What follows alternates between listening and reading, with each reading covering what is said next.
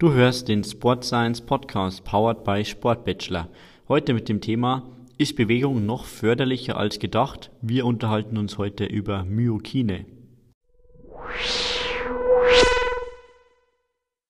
Herzlich willkommen zum Sport Science Podcast powered by Sport Bachelor. Mein Name ist Christian Haselbeck. Ich freue mich, dass du auch heute bei der dritten Episode des Sport Science Podcast wieder dabei bist, dass du wieder eingeschaltet hast, wo auch immer du uns gerade hörst, im Auto, beim Sporttreiben oder auch vielleicht beim Spazierengehen. Ähm, wir freuen uns, dir heute eine neue spannende Episode präsentieren zu können. Heute geht's um das Thema Myokine, also es wird in die Richtung Sportphysiologie gehen heute. Ein Thema, das sehr, sehr interessant ist, das auch sehr neu ist und wo eben auch sehr viel aktuelle Forschung betrieben wird. Da wollen wir dich heute auf den aktuellen Wissensstand bringen. Bevor wir loslegen, auch heute der Sponsor dieser Show, das Science Update bei Sportbachelor. Das Science Update ist die einzige Ressource, die du als Sportwissenschaftler und Coach brauchst, um auf dem aktuellen Stand der Sport- und Trainingswissenschaft zu bleiben. Du hältst ein monatlich kündbares Mitgliedschaftsprogramm, welches das Rätselraten aus deinem Training und Coaching nimmt und aktuelle sportwissenschaftliche Studien anschaulich und praxisorientiert in einer PDF zusammenfasst. Du hältst das Science Update jeweils am ersten des Monats per E-Mail, sodass du es immer und überall lesen kannst. Schlussendlich hilft es dir dabei, bessere und schnellere Ergebnisse gemeinsam mit deinen Klienten und Sportlern zu erzielen. Du hältst das Science Update über sportbachelor.com slash Science Update. Dort kannst du das Ganze downloaden und noch heute dein Wissen als Sportwissenschaftler und Coach verbessern. Und jetzt steigen wir ein in das Thema Myokine. Ja, Wahnsinn, was der Muskel alles kann. Wenn man an Muskel denkt, denkt man eher an gutes Aussehen, an Kraft und an die Funktion, dass uns Muskeln einfach bewegen und wir unseren Sport oder Bewegung im Alltag durchführen können. Doch Muskeln können noch sehr viel mehr als uns in Anführungszeichen nur zu bewegen. Eine große Anzahl an neuen Studien zeigt, der Muskel ist ein sehr wichtiges endokrines Organ. Mehr dazu später. Das heißt, im Muskel werden sogenannte Myokine, ich habe diese Myokine bereits angesprochen in der Einleitung, also im Muskel werden diese Myokine synthetisiert und in den Körperkreislauf abgegeben. Was sind jetzt Myokine? Der Begriff Myokine stammt aus dem Griechischen und setzt sich zusammen aus Mys, also Muskel, und Kinema, Bewegung, das heißt zusammengefügt Muskelbewegung. Ähm, in dem Sinne, Myokine sind hormonähnliche Botenstoffe, die den Stoffwechsel in Organen direkt beeinflussen, beispielsweise in der Leber, im Gehirn oder in der Muskulatur selbst. 2007 wurde von äh, Bente Petersen, einer Forscherin aus, aus Dänemark, ähm, das erste Myokin entdeckt. Das heißt, das Ganze ist jetzt erst elf Jahre her. Live ist diese Aufnahme im August 2018, das heißt stand jetzt elf Jahre her, ähm, dass das erste Myokin entdeckt wurde. Und zwar handelt es sich dabei um Interleukin 6. Mittlerweile sind mehrere hundert äh, Myokine bekannt und es wird auch erwartet, dass in Zukunft äh, Dutzende weitere Myokine gefunden werden und auch dann entsprechend die Forschungslage immer deutlicher wird, was die einzelnen Myokine dann im Körper äh, anstellen und welche Funktion sie haben. Vielleicht fragst du dich, naja gut, das hört sich ja interessant an, aber warum ist das für mich wichtig? Ich trainiere Leute, ich bin Sportwissenschaftler, der im Bereich Sportphysiologie nicht wirklich ähm, ja, unterwegs ist oder tief drinnen steckt im Thema.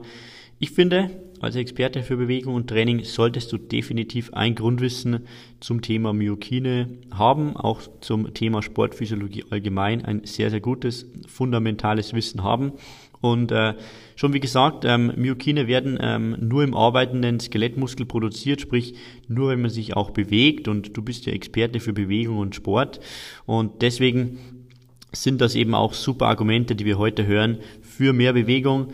Das heißt, das kannst du auch deinen Klienten, Sportlern erklären, die jetzt noch nicht so ganz ähm, verstanden haben, warum viel Bewegung beispielsweise zur Gewichtsreduktion wichtig ist, ähm, wenn es doch einfach reicht, dass man weniger isst beispielsweise. Für einen gesamten gesundheitlichen Lebensstil ist einfach viel Bewegung wichtig. Das untermauern heute diese Fakten noch einmal. Ja, in den weiteren Ausgaben hier des, ähm, des Sports Science Podcast und auch des Science Update, unserem monatlichen ähm, Wissensmagazin für Sportwissenschaftler und Coaches, werden wir auch weiterhin in den nächsten Monaten ähm, an, am Ball bleiben, was es Neues über Myokine gibt. Aber jetzt tauchen wir einmal genauer ein, was die Myokine sind und welche es gibt. Wie funktioniert jetzt der ganze Ablauf von Muskelkontraktion bis hin zur Wirkung von Myokinen in den letztlichen ja, Zielorganen. Das heißt, der erste Schritt in dieser Kette ist Muskelkontraktion. Das heißt, durch Bewegung kommt es zu einer Muskelkontraktion und ähm, diese Muskelkontraktion ist entsprechend ein Reiz zur Produktion von diesen Myokinen. Das heißt, der zweite Schritt, Myokine werden im Muskel produziert. Der dritte Schritt, diese Myokine werden per Blutgefäße entsprechend zu den Zielorganen transportiert, an denen sie dann den entsprechenden Effekt je nach Myokin, dazu kommen wir gleich, den entsprechenden Effekt dann haben. Beispiele, Beispiele für solche Zielorgane sind die Leber, das Gehirn oder auch Fettzellen. Myokine können auf unterschiedliche Art und Weise wirken. Man unterscheidet drei Mechanismen. Die äh, Myokine können parakrin wirken, autokrin oder endokrin. Bei der parakrinen äh, Wirkungsweise werden die Myokine direkt in die Umgebung abgegeben. Ja, also wenn im, Myokin, im Muskel Myokin produziert wird, wird direkt ähm, das Myokin in die Umgebung des Muskels abgegeben. Beim autokrinen Mechanismus wirkt das Myokin direkt selbst im abgebenden Organ, das heißt im Muskel selbst. Und beim endokrinen Mechanismus wird das Myokin über das Blut zu anderen Organen bzw. Zielzellen transportiert das ist entsprechend der Mechanismus, den ich gerade ausführlich beschrieben habe. Das heißt, du siehst auch hier, dass Myokine, je nachdem, welches Myokin wir uns äh, an, ansehen, unterschiedlich wirken. Das heißt, ähm, im parakrinen Mechanismus wird es direkt abgegeben, im autokrinen wird es äh, entsprechend selbst im Organ verarbeitet und beim endokrinen Mechanismus wird es über das Blut, über die Blutgefäße zu anderen Organen bzw. Zielzellen transportiert. Die Wirkungsweise von allen Myokinen hier aufzuzählen, würde den ganzen Rahmen sprengen. Jetzt schauen wir uns einmal hier beispielsweise für die verschiedenen Wirkmechanismen äh, Myokine an. Das heißt, parakrine Myokine sind beispielsweise BDNF, dazu gleich noch etwas ausführlicher, FGF2, CTRP3 und LIF. Ähm, die autokrinen Myokine sind beispielsweise Myostatin, IGF1, IL-6, also das erst entdeckte ähm, von Bente Petersen, das erst entdeckte Myokin in diesem Sinne und auch Adiponektin, das autokrin wirkt. Endokrine Myokine sind Myostatin, auch hier wieder BDNF, Grelin und Irisin. Wir schauen uns jetzt drei Myokine noch etwas genauer an und sehen uns entsprechend die Wirkweise, Wirkungsweise dieses Myokins an.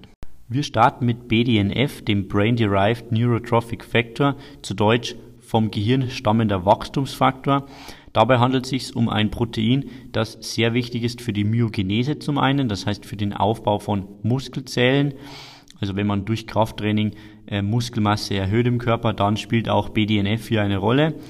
Außerdem wichtig für die Regeneration des Skelettmuskels, das heißt durch Krafttraining kommt es zu einer Schädigung von Muskelzellen im ersten Moment, um dann im Sinne der Superkompensation das Ganze übermäßig aufzubauen. Auch hier spielt BDNF eine wichtige Rolle. Aber nicht nur für die Muskeln, sondern auch im Nervensystem ist BDNF sehr aktiv. Es ist wichtig für das Nervenwachstum. Das heißt, im Bereich des Gehirns kommt es durch BDNF-Ausschüttung auch zu positiven Anpassungen, beispielsweise im Sinne des Hippocampus. Für das Langzeitgedächtnis weiß man, ist BDNF sehr wichtig und wir sehen hier also schon auch zwei wichtige äh, Säulen. BDNF zum einen Muskelwachstum und zu, zum anderen auch für das Nervenwachstum wichtig und auch ähm, relevant, dass BDNF das, äh, die Gewichtszunahme verhindert und die Glukoseverwertung im Körper verbessert. Das heißt, wenn man Glucose, also Zucker über die Nahrung aufnimmt, kann man durch BDNF das Ganze im Körper besser verwerten. IGF-1, also der Insulin-like Growth Factor 1, zu Deutsch insulinähnlicher Wachstumsfaktor, sein Name eben daher, dass es sich hierbei um ein Protein handelt, das dem Insulin sehr ähnlich ist und es sehr wichtig ist für das Muskelwachstum. Ähm, zum einen aber auch ein Einfluss auf die Knochenmineraldichte vorhanden ist durch IGF-1, Wir brauchen IGF-1 also auch wieder, um Muskelmasse aufzubauen und um die Knochenmineraldichte hochzuhalten. Nicht nur im Muskelbereich ist jedoch IGF-1 aktiv, auch im ganzen Körper wirkt es sich auf den Metabolismus aus. Fehlfunktionen von IGF-1 können zu Insulinresistenz führen. Das heißt, ähm, dass auch hier im Bereich der Gewichtszunahme oder auch des Stoffwechsels im Sinne von Diabetes mellitus hier ähm, IGF-1 eine sehr wichtige Rolle spielt. Kommen wir zum dritten und letzten Myokin, dem Adiponektin. Adiponektin ist relevant für dich, wenn du mit übergewichtigen Personen arbeitest, die versuchen, ihr Gewicht zu reduzieren. Von der Vorstellung, Adiponektin ist ein Peptidhormon. Wenn die Fettzellen im Körper voll sind, dann wird wenig Adiponektin produziert. Sind die Fettzellen hingegen leer, dann wird die Produktion von Adiponektin erhöht. Äh, folglich ist es bei Übergewichtigen so, dass ein niedriger Adiponektinspiegel vorhanden ist, was eben die Wirkung von Insulin abschwächt und die Entwicklung von Diabetes mellitus, äh, mellitus Typ 2 hingegen begünstigt. Das heißt, man kann sagen, dass ein Mangel von Adiponektin zu kardiovaskulären Abnormalitäten führen kann und dass solche Gefäßveränderungen im negativen Sinne schon lange vor einer Diagnose von Diabetes mellitus Typ 2 hm, oft wirklich sichtbar sind. Ja.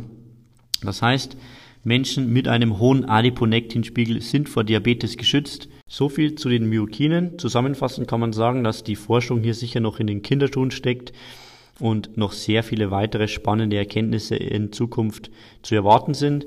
Allerdings kann man jetzt auch schon sagen, dass Myokine in allen Ecken und Enden unseres Körpers wirken, dass sie einen sehr großen Einfluss auf unseren Stoffwechsel haben und uns als Sport- und, und Bewegungsexperten hier noch einmal die Relevanz und die Wichtigkeit von ausreichend Bewegung in einer neuen Dimension ja, klar wird.